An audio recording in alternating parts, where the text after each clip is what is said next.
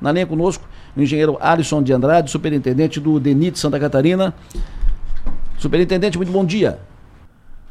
Bom dia, Delô. Bom dia, Mário. Bom dia, amigos da Sol Maior. Prazer, prazer estar com vocês novamente. Imagina, prazer é nosso. Obrigado pela sua atenção. Boa notícia. Boa notícia.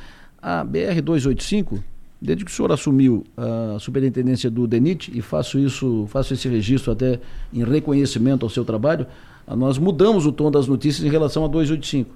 A gente agora fala que a obra está andando, que a obra foi retomada, parou por causa da chuva e tem prazo e tal.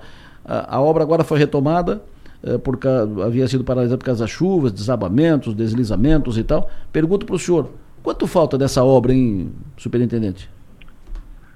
Muito pouco, Adelor, muito pouco. Realmente, as medidas que nós tomamos administrativas né, permitiram retomar um ritmo é, bastante consistente para as obras nesse instante. Né? É, falta, de fato, é, mil, mil metros, né?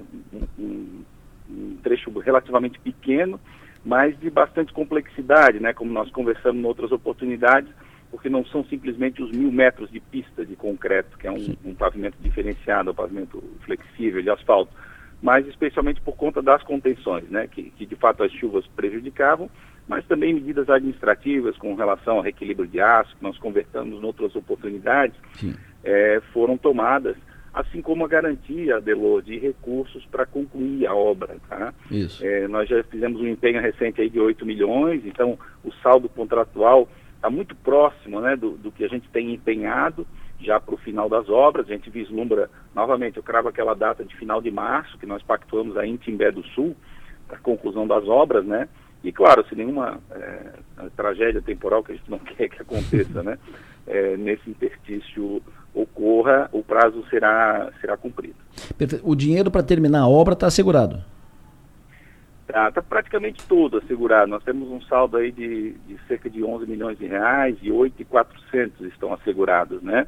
Uhum. É, nós solicitamos, inclusive, emenda parlamentar para que é, essa rubrica que cobre a BR-285, ela perpasse o ano de 2023, para que nós tenhamos uma rubrica também em 24, tá? E, e isso vai permitir a conclusão existe mais uma, uma questão de um reequilíbrio sendo estudado do ponto de vista de canteiro, existem algumas reivindicações da empresa, mas nada que vá atrapalhar a conclusão das obras. O saldo para concluir é, o contrato como um todo já está lá, que é de 6 milhões de reais. Agora nós estamos discutindo outra, noutra esfera, né, a, alguma compensação financeira em decorrência de um, de um passivo, né, de um atraso que de fato essa obra teve lá no, no seu passado. Bom dia, superintendente, superintendente Alisson. É, superado essa, essa, essa fase, vamos trabalhar com a possibilidade que já está entregue, que já está finalizado, uhum. enfim. Quais serão os próximos desafios? Bom, os próximos desafios, é, deixa eu responder primeiro focando na região sul. Né? Hoje claro. mesmo eu tenho uma reunião com o deputado Scheffer, né, no final da manhã, e, e há um pleito, uma reivindicação quanto à federalização isso. trecho é, de, Timbé do, de Timbé do Sul até a BR-101, né, que ainda é um trecho estadualizado e precisa de melhorias.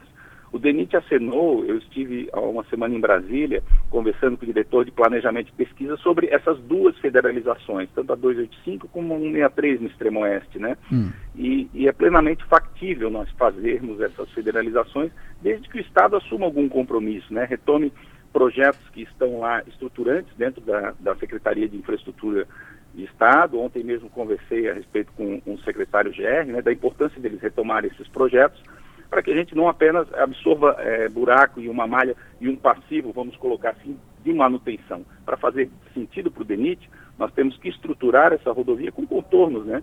Inermo, turvo, é, porque de fato, quando a rodovia estiver concluída, Maga, nós vamos precisar é, e, na sequência temos o trecho do Rio Grande do Sul também, né? Nós, nós estimamos uma grande, um grande aumento de capacidade, especialmente de caminhões, tá? não só de turistas, né, que tem um apelo é, muito grande aí a questão da serra, uma serra magnífica, aliás, mas do ponto de vista de caminhões, é, especialmente para o porto de Ibituba e toda a BR-101, né, que é uma, é, nós somos um celeiro aí portuário e do ponto de vista logístico, né? Santa Catarina é muito importante e eu acho que esse desenvolvimento a gente tem que estar tá pensando sempre um passo à frente, né? Sim. Faz todo sentido para nós, enquanto DENIT, recebermos um projeto e poder estruturar esse projeto, poder levar ele adiante para que a gente possa continuar é, incrementando a infraestrutura de transporte do Estado. Quando o senhor fala na federalização, e é importante que isso seja dito, porque é um, é, é um, é um negócio meio estranho, porque a, a 285, quando no trecho que vai da BR-101, vem da BR-101, passa a Ermo, passa o Turvo, chega no Timbé, até o pé da serra, ela é, é, esse trecho da rodovia é estadual. Aí quando chega ali do Timbé do Sul, sobe a serra, vai até a divisa com o Rio Grande, é federal. Então, e é uma, é, é uma BR, né, uma, é uma rodovia federal, mas é estadual, é uma, é uma confusão. Enfim, está se discutindo agora a federalização também desse trecho que vai do Timbé até a BR-101. E aí, na discussão da, da, federalização e rediscussão desse trecho da rodovia, é citado, é incluído uh, como necessidade um anel de contorno, um desvio da rodovia ali quando passa no Turvo, né, porque corta o centro da, da, cidade com esse, esse fluxo de caminhões pesados, vai ser um, vai ser um perigo constante. O que, que há sobre isso? Tem algum projeto já sobre isso?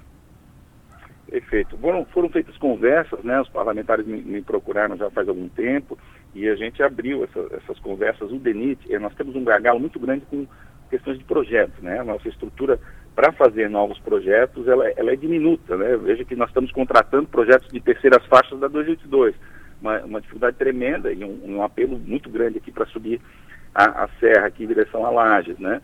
É, então o DENIT vai e contrata esses projetos no mercado, né? A Secretaria de Infraestrutura, ela já tem uma estrutura maior de engenheiros, né? E, um, e contratos lá é, continuados que consegue dar essa resposta de forma rápida, né? A própria 102, que ontem nós discutimos com, com o GR, uma possibilidade de extensão do contorno é, de Florianópolis no sentido norte.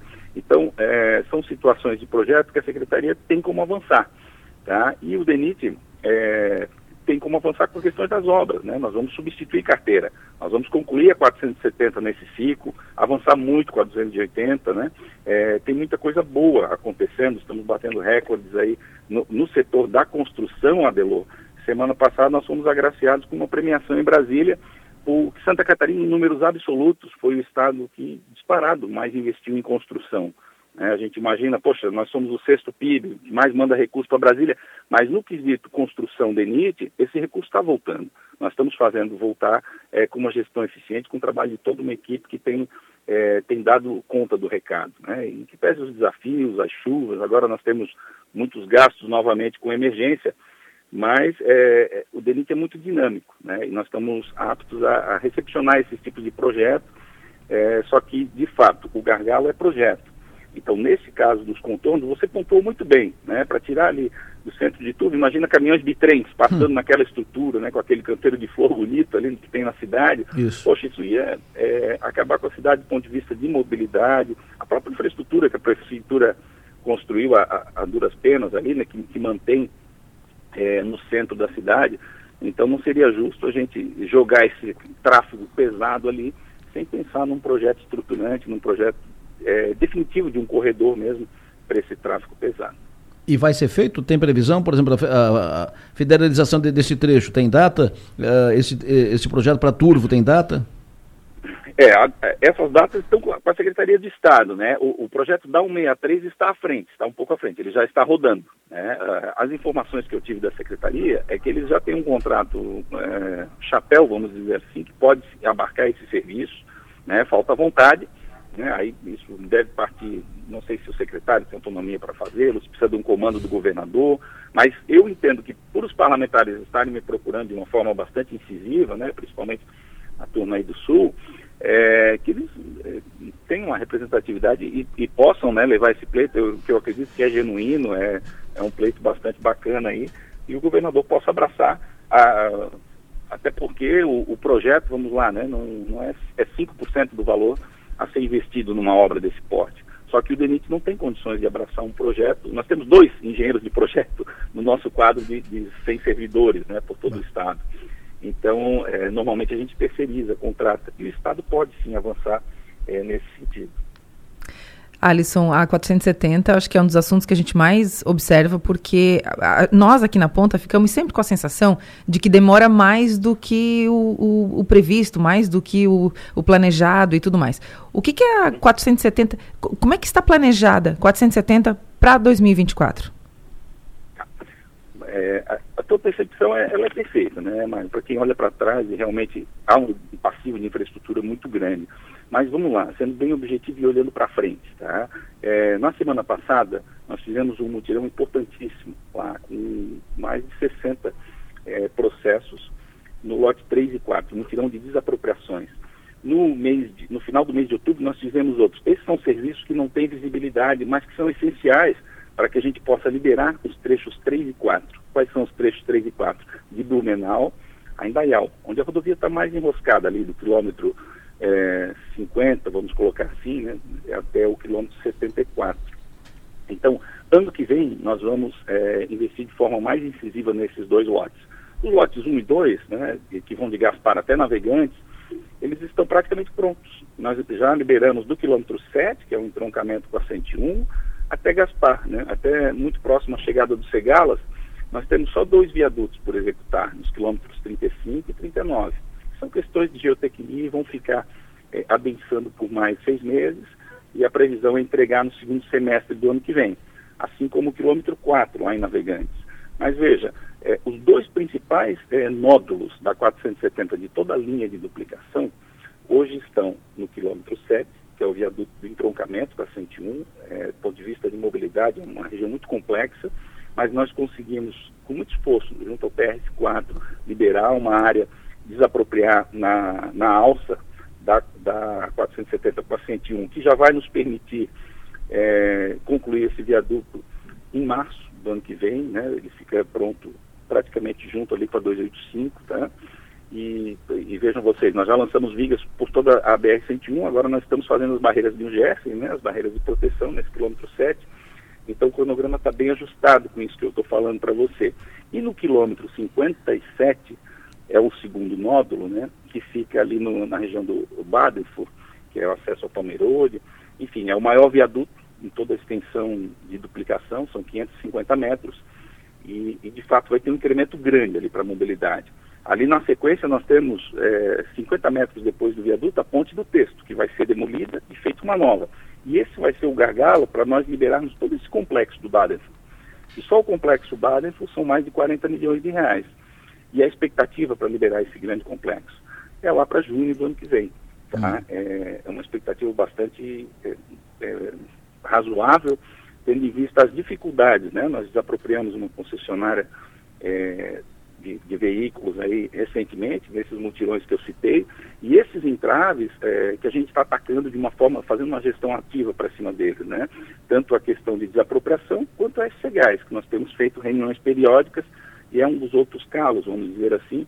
É, o remanejamento de gás ele é, é, é por conta do Estado, né, da SC Gás. Perfeito. Então tem essa questão da velocidade deles, do descompasso com, com a velocidade que nós imprimimos em obra, mas é, em 2024 a gente acredita que vai entregar muito ainda. Né? Em 2023 foram, em, em que pese a morosidade do, da obra como um todo, cinco viadutos foram entregues e oito quilômetros de duplicação.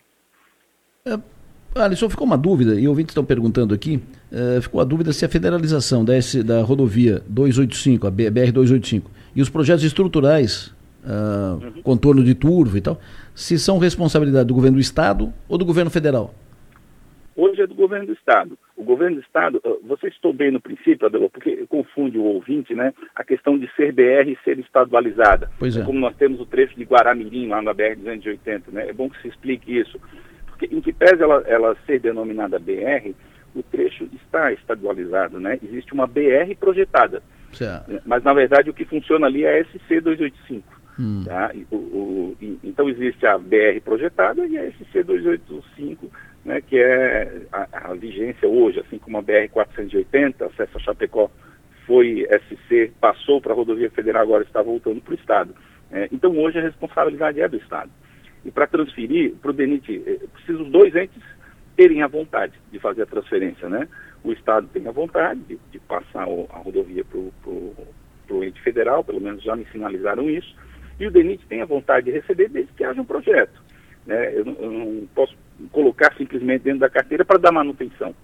Né? Isso não faria sentido para nós, pelas razões que eu coloquei anteriormente. Perfeito. Uh, eu li há pouco aqui que ontem vocês tiveram uma reunião no DENIT uh, o senhor, o secretário Gerri, uh, deputado Antídio, o presidente da, da uma reunião discutindo a, uma rodovia paralela à BR-101, no litoral norte do estado. Vai aqui da Grande Florianópolis até lá, Joinville, ou seja, uma nova BR-101, uma nova rodovia. Enquanto que nós aqui estamos ainda discutindo, enrolando com uh, obras complementares do projeto original de duplicação do trecho sul da BR-101. Por exemplo, Morro dos Cavalos, a passagem do Morro dos Cavalos continua enrolado, enga, engavetado. Eu quero ouvi-lo sobre isso. A, a, a, quantas, qual é a perspectiva para essa nova rodovia lá no norte do estado? E segundo, não, não vai dividir de novo o estado, ou seja, o norte com mais uma rodovia e o sul para trás não vai, não vai aumentar esse fosso, essa, essa divisão entre sul e norte?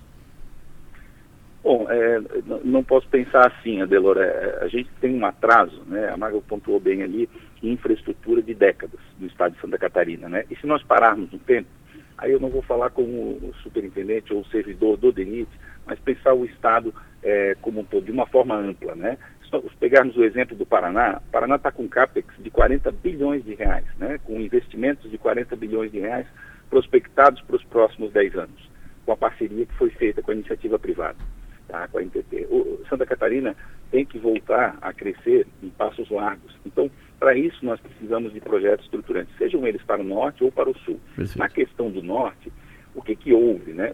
Havia um projeto do governo anterior, tá, do governo Moisés, projeto do governo do Estado, de cinco lotes, dos quais ele licitou quatro, que vai do, desde o contorno de Florianópolis, ali na região de Biguaçu, tá, onde o contorno é, inicia, né, ao norte e vai até Joinville. Esses cinco lotes, é, quatro foram licitados e todos foram paralisados né, nessa virada de governo. E é questão de projeto, Adelor. Então, assim, é um valor, como eu coloquei antes da questão da 285, né, é um valor que não, é, não tem tanta grande, não é tão significante quanto a obra. Né, claro. E isso não pode parar. O Estado não pode parar. Seja o DENIT que vai fazer depois, seja a NTT, seja o próprio Estado, tá, que vai começar por algum lote. Assim como a questão do Morro dos Cavalos, eu acredito que tem que ser retomada. Né? Hoje há um peso muito grande, eu vejo assim, da, na questão da NPT em gerenciar artérias por conta do contorno de Florianópolis. Nós precisamos desse contorno pronto para que a gente possa, dentro do plano de exploração rodoviária, né, é, novamente, não, isso não está na alçada do DENIT, aí eu falo como consultor que fui procurado ontem, né? É, nós precisamos prospectar novas obras, inclusive para o Sul. Né? O Sul, eu lembro que o corredor a gente concluiu, é, quando concluímos o, o, túnel do Morro do Formigão, a ponte sobre o Rio Tubarão e o Morro dos Cavalos, né, que foram os três gargalos, antes deles teve a ponte de Laguna, é, nós concluímos essas obras e, na sequência, fizemos um contrato de obras complementares. Tá? Nós fizemos barreiras de por fora dos contratos, é, passarelas e algumas marginais. Ainda faltaram muitas coisas, né? É, e as cidades continuam crescendo, continuam se desenvolvendo para cima da rodovia. E isso tem que ser contínuo, esses investimentos. Não é simplesmente a manutenção. O pedágio ele tem que ser colocado de uma forma para remunerar é, o, o, incremento das cidades para cima da, da rodovia, para que a rodovia possa comportar e dar uma vazão, não como está acontecendo hoje na 101 Norte. Né? Eu acho que esse movimento que a Cetransesc fez é, é, conosco está tá muito mais voltado do que a paralisia que está se vivenciando hoje, especialmente ali em Itajaí. Né? A gente já sabe que vai pegar aquilo ali parado a qualquer hora do dia.